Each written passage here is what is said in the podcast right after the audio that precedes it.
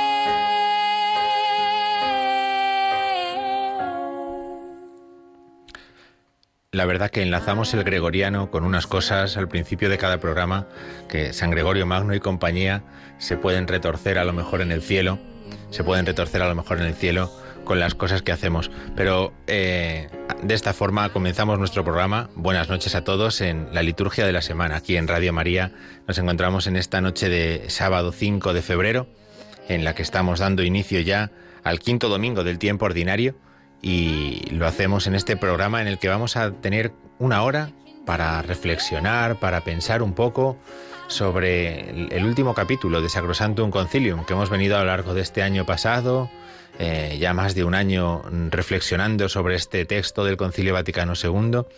Eh, y ahora tenemos la oportunidad casi de concluirlo. Vamos a acercarnos en este día en el programa a, la cuestión del, arte, el arte y las imágenes, el arte en, la liturgia, eh, bueno, de una manera pues eh, somera, ¿no? Pues porque no nos da tiempo a más, pero nos acercaremos desde la perspectiva del Vaticano II. Vamos a ver después también algunos números del catecismo que nos presentan este mismo tema y eh, por último, si el tiempo nos lo permite, pues también nos acercaremos al misal romano que también trata este mismo tema, pues desde una perspectiva mucho más concreta ya, ¿no? mucho más concreta de lo que es la celebración litúrgica de la Iglesia abriremos el micrófono para quien quiera hacer alguna consulta más adelante. Y bueno, pues este va a ser eh, el, programa, este es el índice de esta hora mm, que en esta noche de sábado, en esta fría noche de sábado, al menos aquí en, Madrid, pues, pues tenemos para estar mm, cómodos, caliente, en casa y escuchando la radio. Vamos a comenzar nuestro programa, la liturgia de la semana. Vamos a escuchar... Eh, como introducción para lo que vamos a hacer ahora a continuación, eh, el, versículo del aleluya que el gradual romano propone para este quinto domingo del tiempo ordinario. Escuchamos el versículo y continuamos aquí en la liturgia de la semana. Aclamad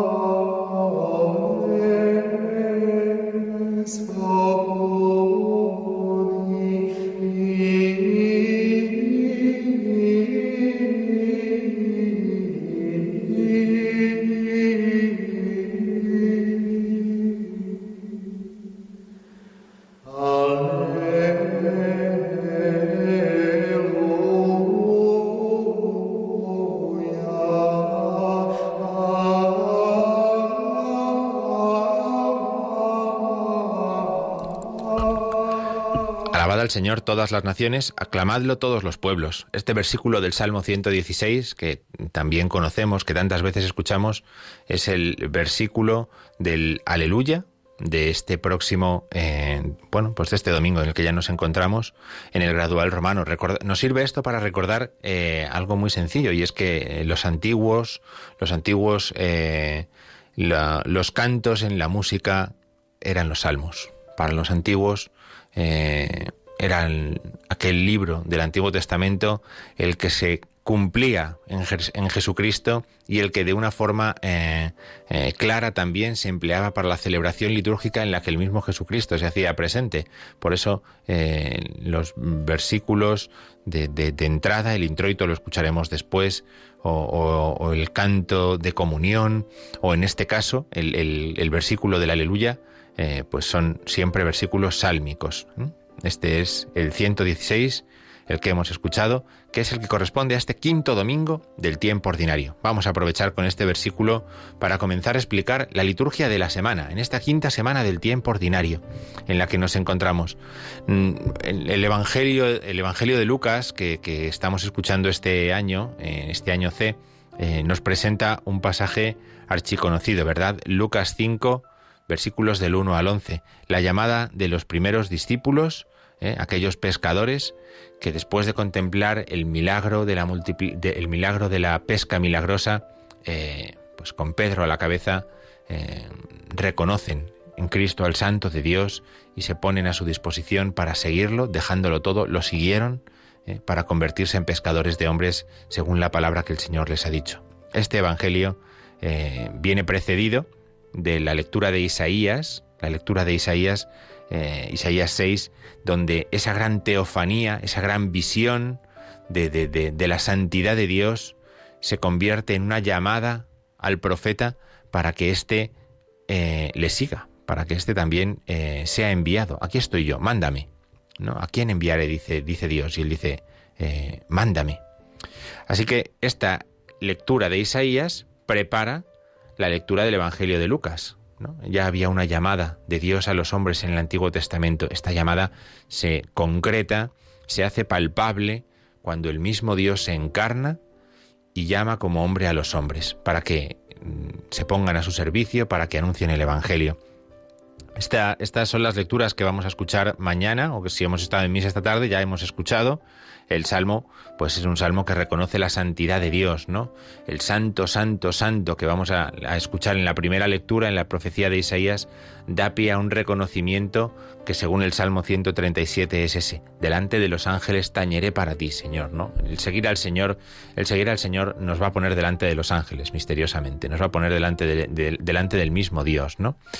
Por eso, esta lectura, después de, eh, hagamos un poquito de memoria, los evangelios que hemos escuchado en el cuarto y en el tercer domingo del tiempo ordinario, en los que Jesús anunciaba quién era Él en la sinagoga de Nazaret, lo que hacen es situarnos también en qué es el tiempo ordinario para nosotros, un tiempo de seguimiento del Señor.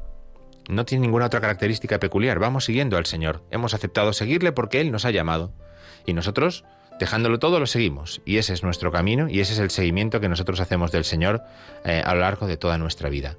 Por eso, eh, estas lecturas son las que vamos a escuchar mm, mañana, domingo, en la celebración de la Eucaristía y le van a dar ese tono de seguimiento, de discipulado a toda esta semana quinta del tiempo ordinario. A lo largo de, los días feriales, que van a continuar el lunes 7, el martes 8, vamos a seguir escuchando eh, la historia de los reyes. Hemos escuchado la historia de Saúl, hemos escuchado la historia de David, ya hemos conocido a Salomón, ¿verdad? Saúl, David, Salomón, los tres primeros, los tres grandes reyes del reino de Israel, y vamos a escuchar a lo largo de estos días la historia de la vida de Salomón.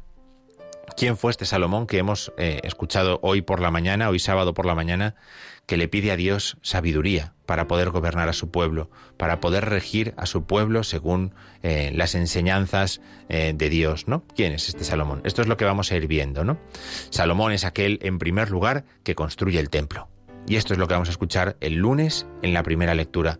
En ese templo que Salomón ha construido, se introduce el arca de la alianza.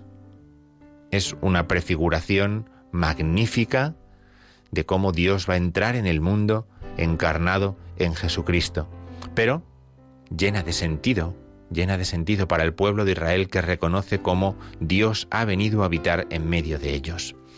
El Evangelio seguirá eh, el recorrido de Marcos en el capítulo 6 que hemos estado escuchando en estos días y, nos presentará a Jesús como aquel con el poder de hacer curaciones, ¿no? Lo hemos venido viendo en estos días atrás también, lo hemos venido eh, viendo también hoy mismo, esta misma mañana de sábado, ¿no? Jesús aquel que tiene el poder de curar, tiene el poder de llamar, tiene el poder de expulsar demonios, hay en él una autoridad absolutamente incomparable.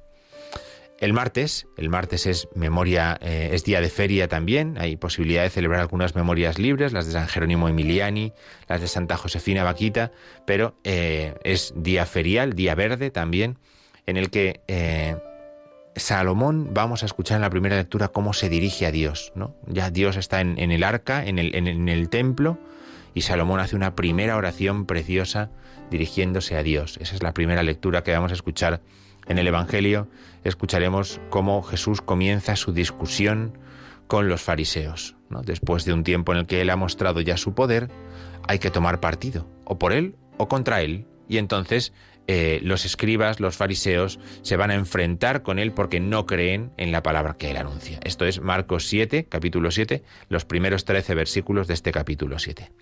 El miércoles, día 9 de febrero, también es día ferial, es día verde, y por lo tanto seguiremos haciendo este recorrido por el primer libro de los reyes. Nos va a presentar a un personaje misterioso, la reina de Saba, la reina de Saba que va a escuchar, que quiere conocer a Salomón y que viene desde lo que hoy sería el Yemen, ¿eh? es el, Yemen, esos es los territorios donde reinaba eh, esta mujer, que va a conocer, va a atravesar todo, todo, todo el Asia para conocer a Salomón y, valorar su sabiduría y reconocer que en él ciertamente obra un Dios superior. ¿no? este acontecimiento eh, marca tanto el reinado de Salomón que el mismo Jesús hará referencia a él también en su Evangelio, al encuentro de Salomón con la reina de Saba, el Dios de Israel con los dioses paganos. Y la reina de Saba reconoce que el Dios de Israel es un Dios superior, es un Dios diferente, a todos los demás. Este es el encuentro que escucharemos el miércoles en la primera lectura, mientras que en el Evangelio, en Marcos 7, 14, 23, seguiremos escuchando esa discusión de Jesús con los escribas y los fariseos. El jueves haremos memoria de Santa Escolástica, la hermana de San Benito, Santa Escolástica Virgen, el jueves 10, pero al ser solamente una memoria, continuaremos escuchando las lecturas del ciclo ferial y escucharemos Primera de Reyes capítulo 11, donde Salomón eh, entra en decadencia, ¿no? se aleja de Dios, ¿no? en, su ancianidad él eh, va a tomar decisiones que lo van a alejar de Dios y Dios anuncia que su reinado llega a su fin, que él mantendrá su fidelidad con su descendencia, pero que su reinado llega a su fin porque él no ha sabido guardar aquella sabiduría, aquella santidad, aquella inteligencia con la que comenzó su reinado ¿eh? y con la que lo convirtió en el más próspero, en el más próspero eh, de todo lo conocido, ¿no? Entonces el, jueves escucharemos cómo mm, pues Dios eh, anuncia esto a Salomón. En el Evangelio vamos a, descubrir el encuentro de Jesús con aquella mujer sirofenicia que va a pedirle que cure que cure a, su hija enferma y, tiene ese diálogo, esa discusión con Jesús que termina en la curación de, esta, de esta niña.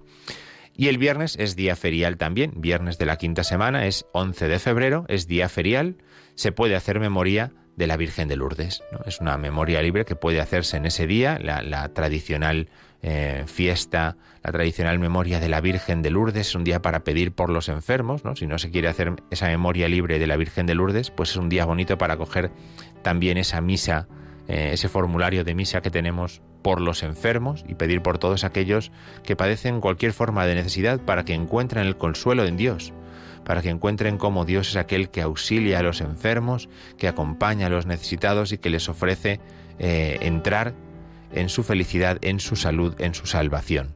Pero las lecturas, en cualquier caso, son las de día de feria. Por lo tanto, seguiremos escuchando el primer libro de los reyes, vamos a poder contemplar la decadencia que va a hacer que el reino de Israel se divida en dos y que eh, una parte de él caiga ya directamente en muy poco tiempo. Eh, eh, sea invadido Israel y se pierda pues la memoria del Señor. El Evangelio va a mostrar a Jesús como aquel que cura, que tiene el poder de hacer oír a los sordos y hablar a los mudos. Ese es el, el, Evangelio que escucharemos el viernes. Y el sábado cerraremos esta semana quinta del tiempo ordinario escuchando cómo Jeroboán, sucesor de Salomón, cae completamente en la idolatría. El, reino de Israel se ha venido abajo, se ha venido abajo, y hasta aquí llegará esta historia del Antiguo Testamento que hemos escuchado durante estas primeras semanas, en este primer bloque del Antiguo Testamento. Por eso, pues ahí se cerrará y ya la semana que viene escucharemos otra cosa distinta, la semana siguiente. El Evangelio nos presentará en este sábado la multiplicación de los panes y de los peces. Bien, pues hasta aquí ha llegado este recorrido por la liturgia de la semana, por, el, por las lecturas, por los santos que vamos a, conmemorar esta semana, que en realidad es una semana típicamente de, tiempo ordinario, ¿verdad? de, simplemente recorrer un día tras otro, un día tras otro, las enseñanzas del Señor, aprendiendo del Señor. Vamos a hacer una pequeña parada musical, ¿verdad? Vamos a escuchar ahora lo que decíamos antes. Vamos a escuchar el introito, el introito, perdón, lo que diríamos nosotros es la antífona de entrada de la misa, ¿eh? de la misa eh, según el gradual romano. Eh, vamos a escuchar, son unos versículos del Salmo 94. Escuchamos y después lo comentamos.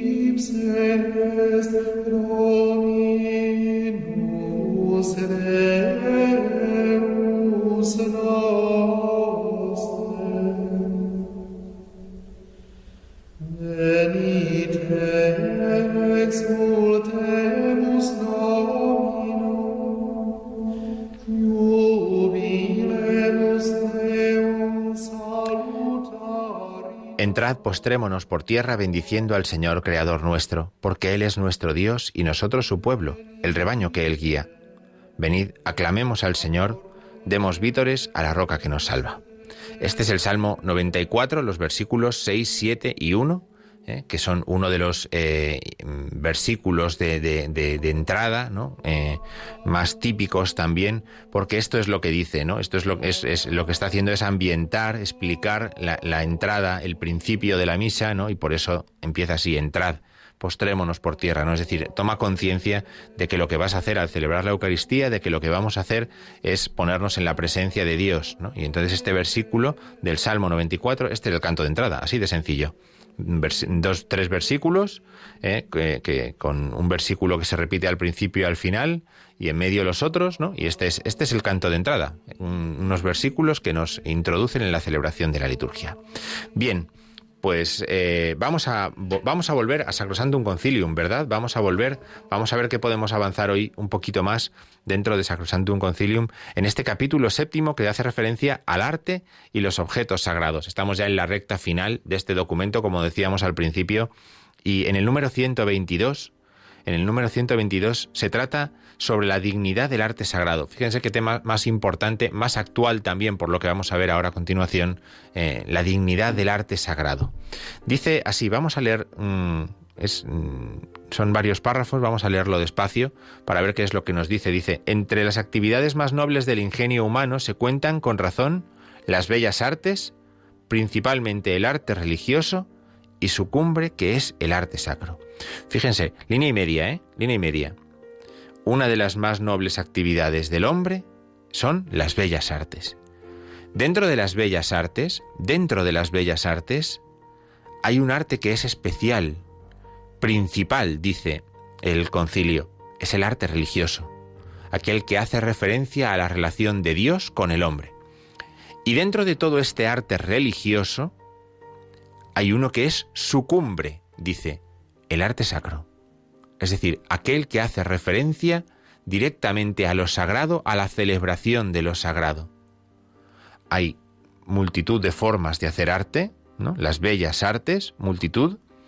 Hay un arte religioso dentro de ese gran campo que son las bellas artes, que es aquel que puede vincularse con Dios o hacer referencia a Dios. Y dentro de ese hay una categoría especial que es el que se hace para la celebración sagrada. ¿A qué se refiere todo esto? ¿De qué es de lo que está hablando? Dice, a continuación el concilio dice, estas, por su naturaleza, están relacionadas con la infinita belleza de Dios, que intentan expresar de alguna manera por medio de obras humanas. Y tanto más pueden dedicarse a Dios y contribuir a su alabanza y a su gloria, cuanto más lejos están de todo propósito que no sea colaborar lo más posible con sus obras para orientar santamente los hombres hacia Dios. Explicamos este segundo párrafo. ¿eh? ¿A qué, ¿A qué hace referencia todo esto del arte las bellas artes, el arte religioso y el arte sacro, dice, a la infinita belleza de Dios. Cualquier muestra de belleza, eh, de alguna manera, vincula con la infinita belleza de Dios. Recordamos siempre, cuando tratamos este, estos temas del arte y de la, belleza, siempre se trata, se recuerda aquella cita de Dostoyevsky, ¿verdad?, que dice que la belleza salvará el mundo, ¿no? Bueno, pues la, belleza hay que saber entenderla. Si ponemos la centralidad en la belleza, entonces, claro, caemos en, un mundo infinito de conceptos de lo que puede referirse la belleza. Pero cuando hablamos junto a la belleza de salvar, de salvar el mundo, entonces estamos hablando de una forma de belleza muy significativa que es la que hace referencia a Jesucristo. Él es el más bello de los hombres. Cuando belleza está vinculado a salvar, entonces estamos haciendo una referencia a Jesucristo. Y esto es de lo que habla también este número 122. La Santa Madre Iglesia fue siempre amiga de las bellas artes. Buscó constantemente su noble servicio, principalmente para las cosas destinadas al culto sagrado, que fueran en verdad dignas, decorosas y bellas, signos y símbolos de las realidades, de las realidades celestiales. Fíjense, esto es fundamental. El arte religioso hace referencia a las cosas de Dios, de una forma o de otra, pero el arte sagrado tiene un nivel más, y es, recuerda, nos une, nos une con las realidades celestes. Cuando se hace arte para la liturgia, nos tiene que unir con las realidades celestes. Si no, si simplemente es un ejercicio de memoria, entonces es arte religioso. Dice, más aún, la Iglesia se consideró siempre con razón árbitro de las mismas, como árbitro de las mismas, de las bellas artes. ¿Por qué? Porque dice, dice el concilio, discerniendo entre las obras de los artistas aquellas que estaban de acuerdo con la fe, la piedad y las leyes religiosas tradicionales y que eran consideradas aptas para el uso sagrado. Claro, eh, ¿Qué es lo que hace la Iglesia? Dice, bueno, si vamos a utilizar algo para el culto, si algo tiene que tener relación con Dios, entonces necesitamos, necesitamos que eh, su profunda intención, que su profundo significado sea ese. No basta con tener buena voluntad para que algo una con Dios. Tiene que tener un contenido que refleje que refleje, que simbolice ciertamente, que una con lo que es el misterio de Dios. Y entonces concluye este número diciendo, la Iglesia procuró con especial interés que los objetos sagrados sirvieran al esplendor del culto con dignidad y belleza. Sirvieran con dignidad al esplendor del culto. ¿Cuál es la actividad humana más grande que puede hacer? Pues la que la que le une con Dios puede hacer muchísimas, pero hay una que le une con Dios y lo hace de una forma especial porque el mismo Dios se hace presente en ella. Para eso lo más alto. Para eso lo más alto. Y esto es de lo que nos habla este número 122. El número 123 continúa, continúa en esta misma, eh, eh, en esta misma idea. La Iglesia nunca consideró como propio ningún estilo artístico, sino que acomodándose al carácter y condiciones de los pueblos y a las necesidades de los diversos ritos, aceptó las formas de cada tiempo, creando en el curso de los siglos un tesoro artístico digno de ser conservado cuidadosamente. La Iglesia no tiene un estilo propio. Se ha adaptado a cada momento y a cada estilo. Ahora, en el estilo de cada tiempo, en el estilo de cada momento, ha buscado siempre que se reflejen las realidades celestes, que se refleje la realidad de Dios. Y con todo eso, ¿qué es lo que ha ido haciendo? Un inmenso tesoro.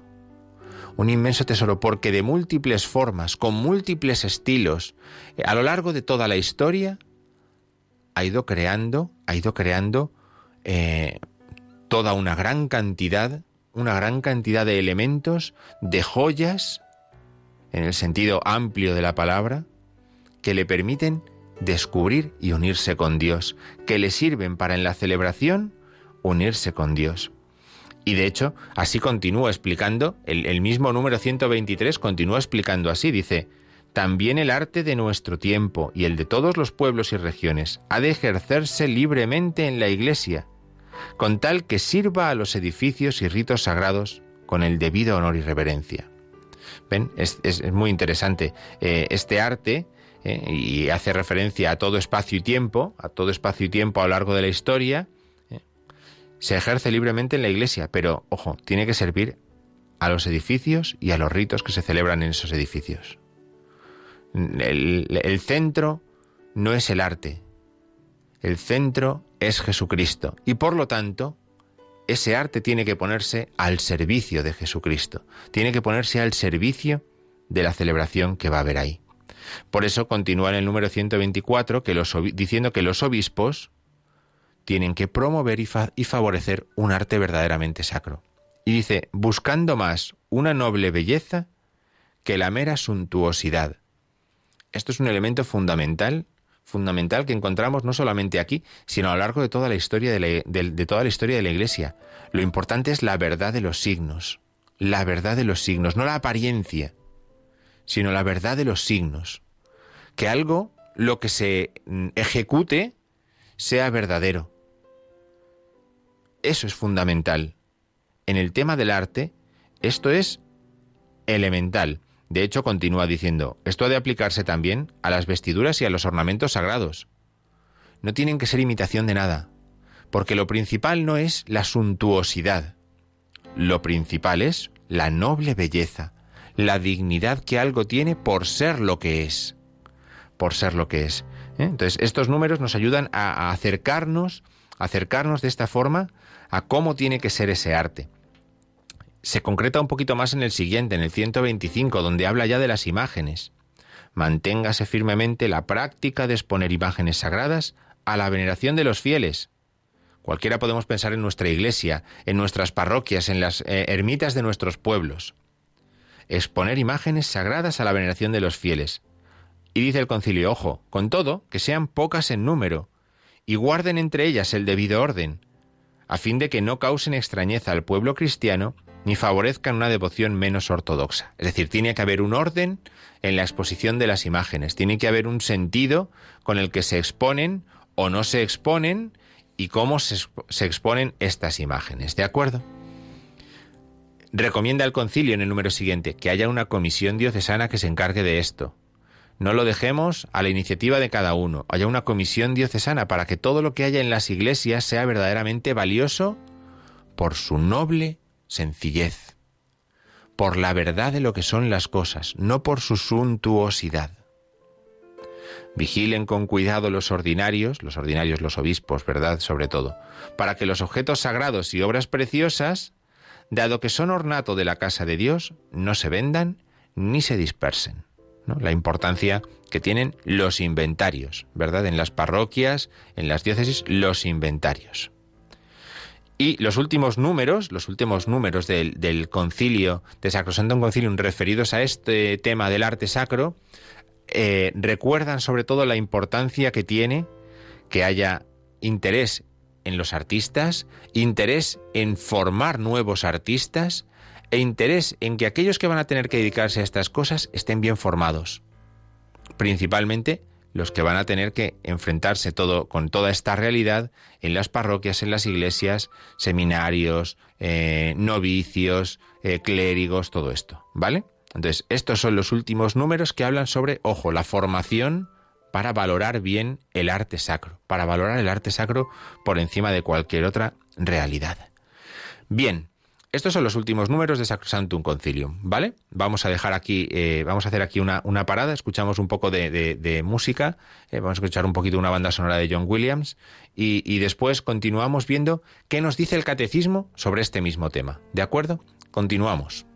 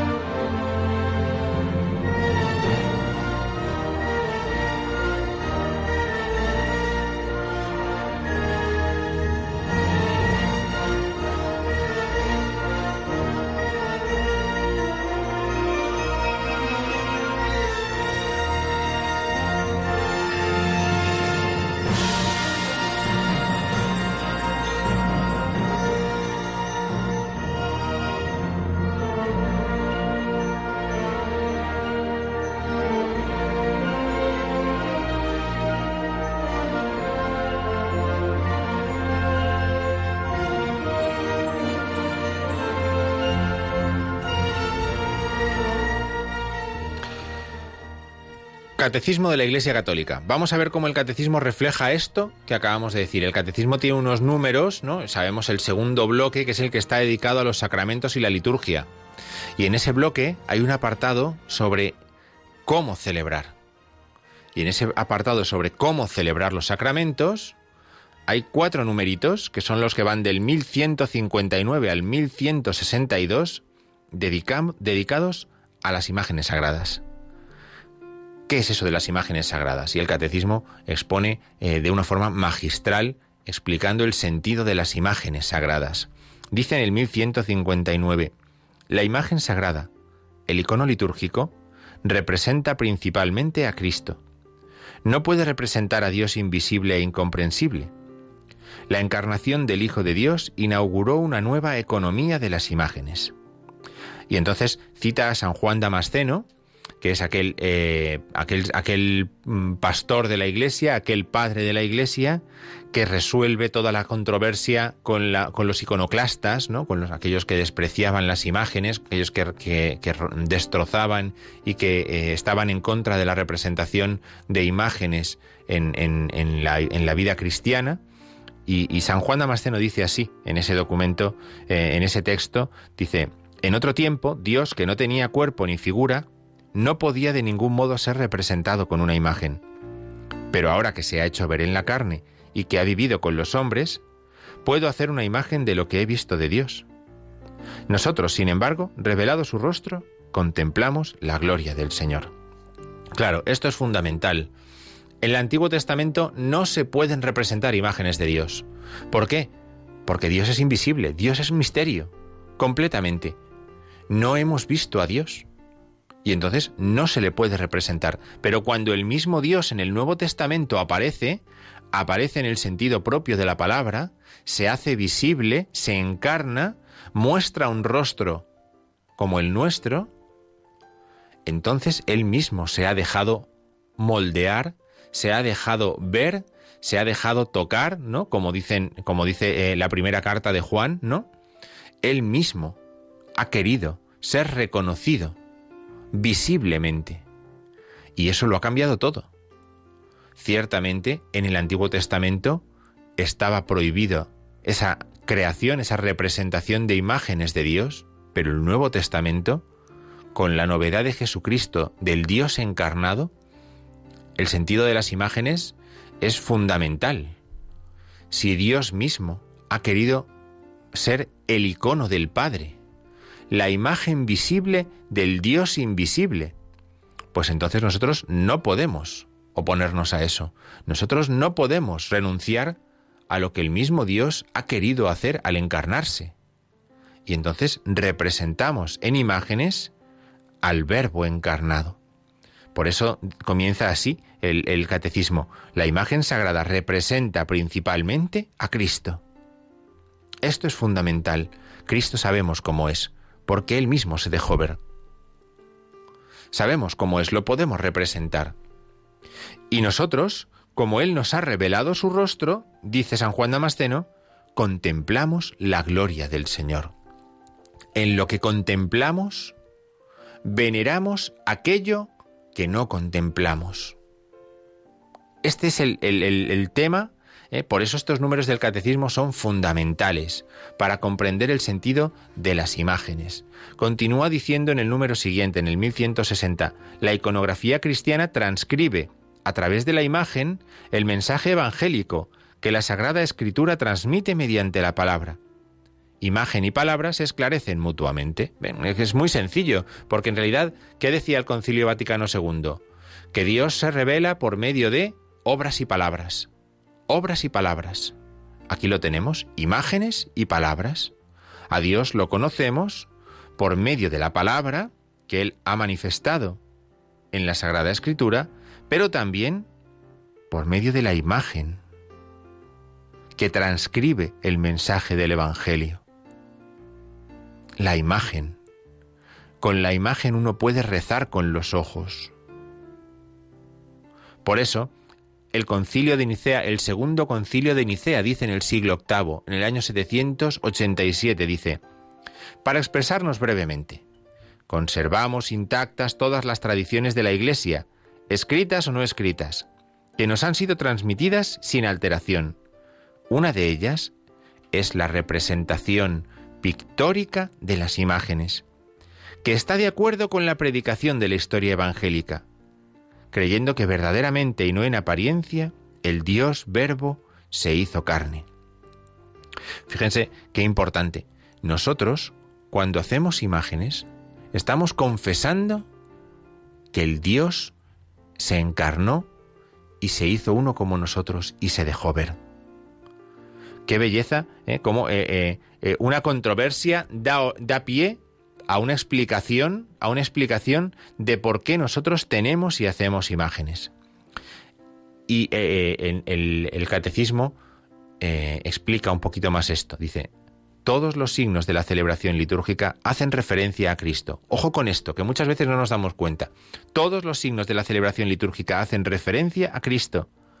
También las imágenes sagradas de la Santísima Madre de Dios y de los santos hacen referencia a Cristo. Dice, ¿por qué? Dice, porque significan que Cristo es glorificado en ellos. Todas las imágenes hacen referencia a Cristo, porque nosotros podemos celebrar porque Cristo se ha encarnado. Nosotros tenemos imágenes en los templos porque Cristo se ha encarnado.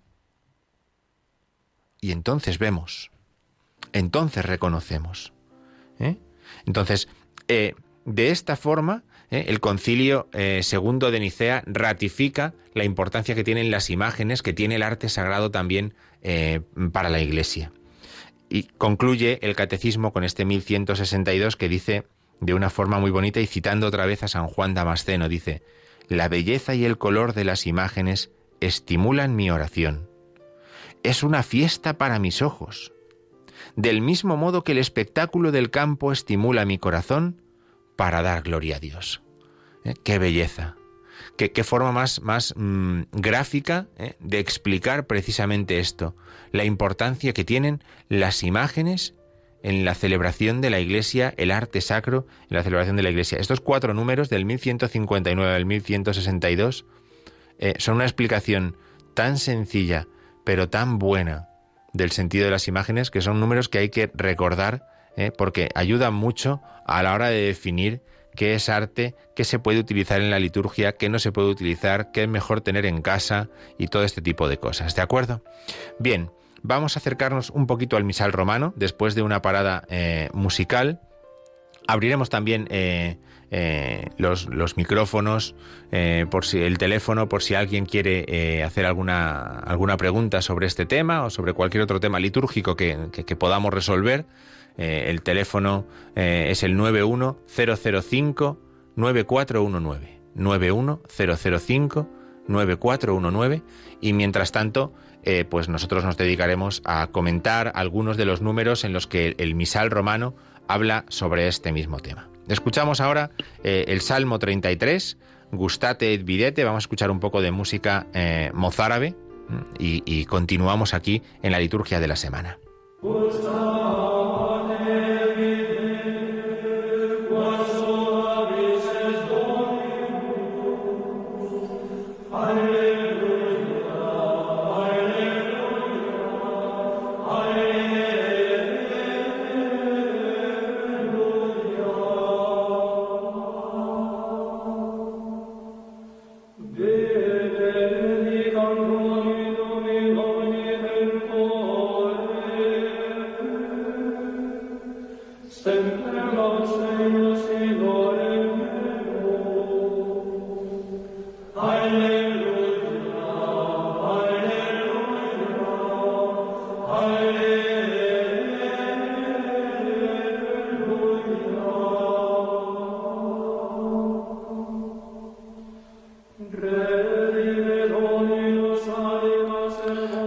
Y ved qué bueno es el Señor. Todos sus santos temed al Señor, porque nada les falta a los que lo temen. Este es el canto de comunión, el canto de comunión en la misa, eh, en la misa mozárabe. Susana, desde Navarra, buenas noches. Buenas noches. Gracias por dejarnos contactar con usted y el programa. Que le quería preguntar dos cosas. Primero, que la Virgen María no sabemos en el Evangelio ni, ni Jesús no nos dicen cómo era no sabemos igual, por ejemplo, eh, la Virgen María lo representan eh, negra en África, no sabemos cómo era la Virgen ni el Señor. Y luego también le quería preguntar que a veces oigo yo que en Radio María se dice, mm, pues por ejemplo dice, ay, es que el Señor me dijo que ya era el momento de hacer tal cosa o lo que sea que oí yo en algún programa. Y digo, y, y yo digo, pero es que a veces te lo dice el Señor o te lo dices tú mismo. Eso es lo que le quería preguntar, a ver qué opinaba. Muchas gracias. Muy bien, muchas gracias. Vamos a ver cómo podemos responder a estas dos preguntas. La primera, ciertamente, no sabemos cómo era la Virgen María, no tenemos una foto ni de San Pedro, ni de San Andrés, ni, ni, ni, de todos estos. ¿eh? No nos dejaron eh, fotos ni, ni retratos ¿eh? que, que, les hicieran. Son aproximaciones que el arte que el estudio, el estudio también de, de, las características de aquella gente, eh, de, aquel lugar, de aquel tiempo, pues nos permiten eh, acercarnos lo más posible eh, a partir de una tradición oral también, pues de, cómo debían ser. Ciertamente, la, quizás la, imagen del rostro de Cristo más, más, mm, más fiable la tengamos incluso en la, en la sábana santa, ¿verdad? En, en el, en el, o en el sudario, ¿no? Eh, pero, pero ciertamente lo que hacemos es una aproximación, pero hacemos una aproximación porque ciertamente Dios ha tenido un rostro. Eh, por eso, por eso podemos hacerla. Si no lo hubiera tenido, no podríamos hacerla. Entonces, eh, pero podemos hacerla porque Dios ciertamente ha tenido un rostro, podemos hacer una aproximación de la Virgen porque la Virgen María eh, era eh, humana como nosotros y, por lo tanto pues son aproximaciones a partir de tradiciones, ¿no? Y algunas han hecho han hecho fortuna y otras pues han hecho menos fortuna.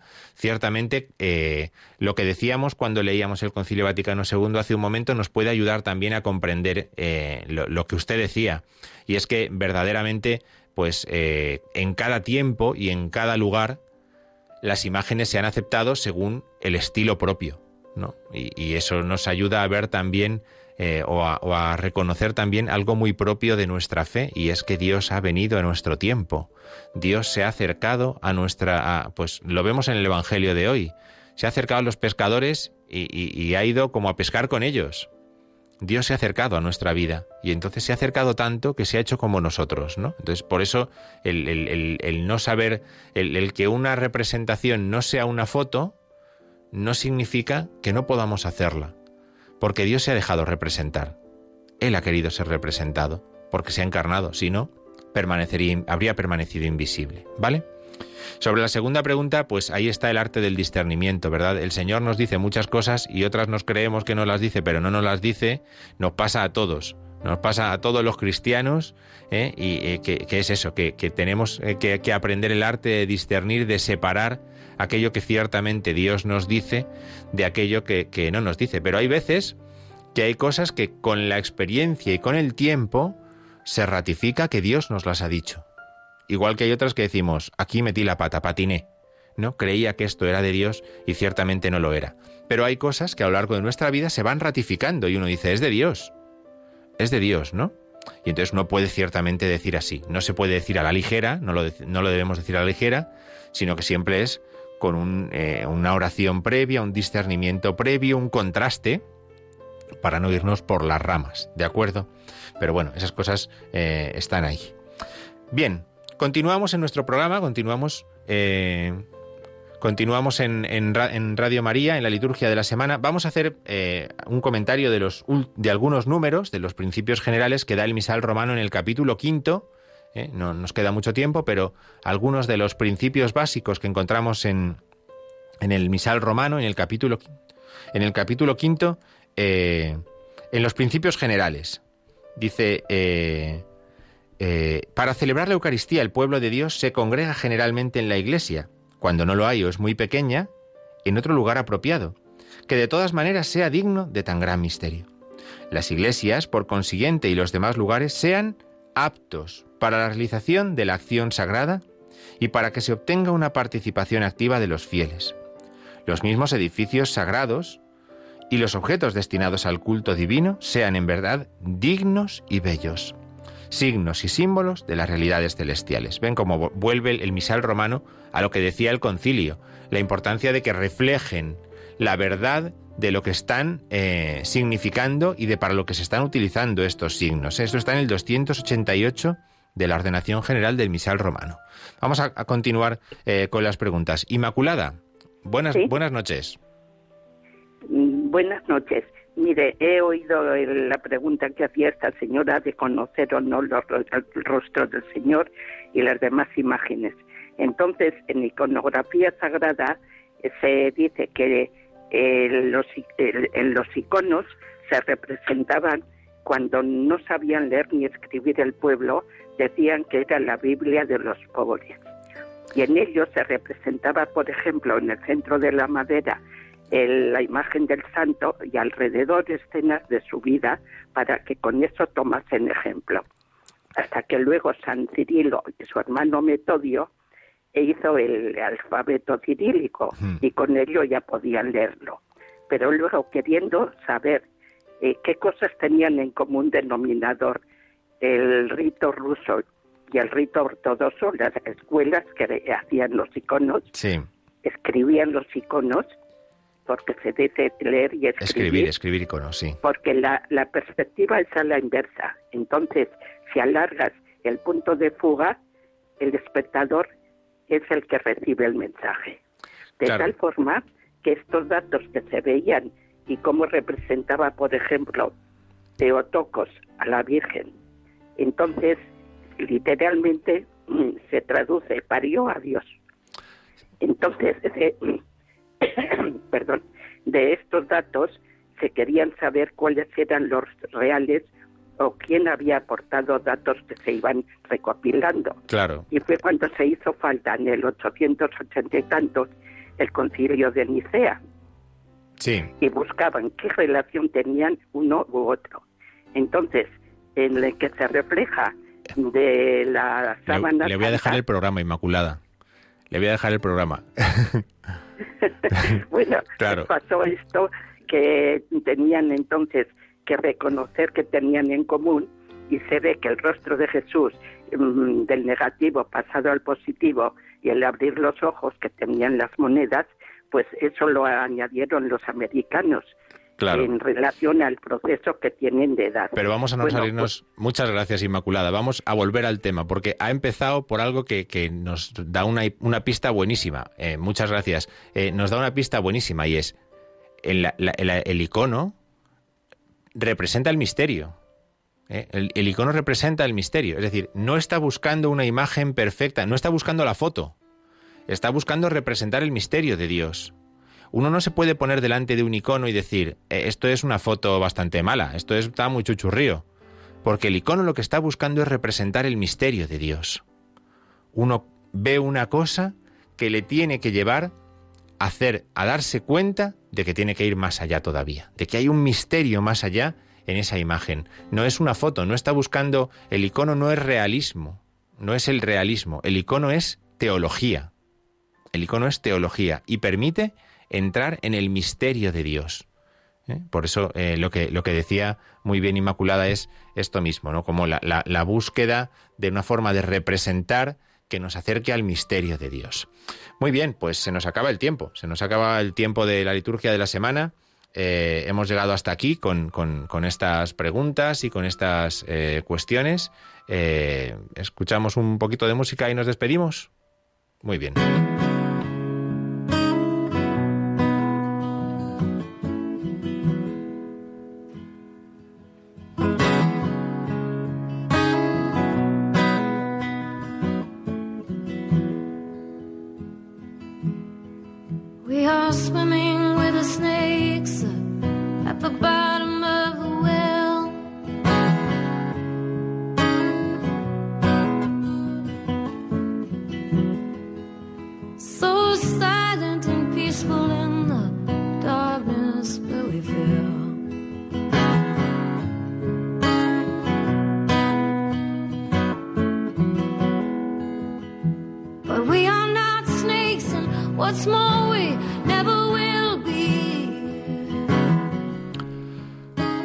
La liturgia de la semana. En este 5 de febrero por la noche, las 10 menos 5, menos 6 minutos, eh, pues hasta aquí ha llegado nuestro programa en el que nos hemos dedicado a hablar de las imágenes, del arte sacro. Hemos concluido Sacrosantum Concilium, nos hemos acercado al catecismo y bueno, nos hemos asomado así un poco como de lejos al misal romano. Pero bueno, como vemos aquí hay un, infinito. Eh, saco de, cuestiones que, que nos podemos seguir haciendo adelante en otros programas. Les deseamos a todos muy buena noche, muy feliz domingo, quinto domingo del tiempo ordinario aquí en Radio María.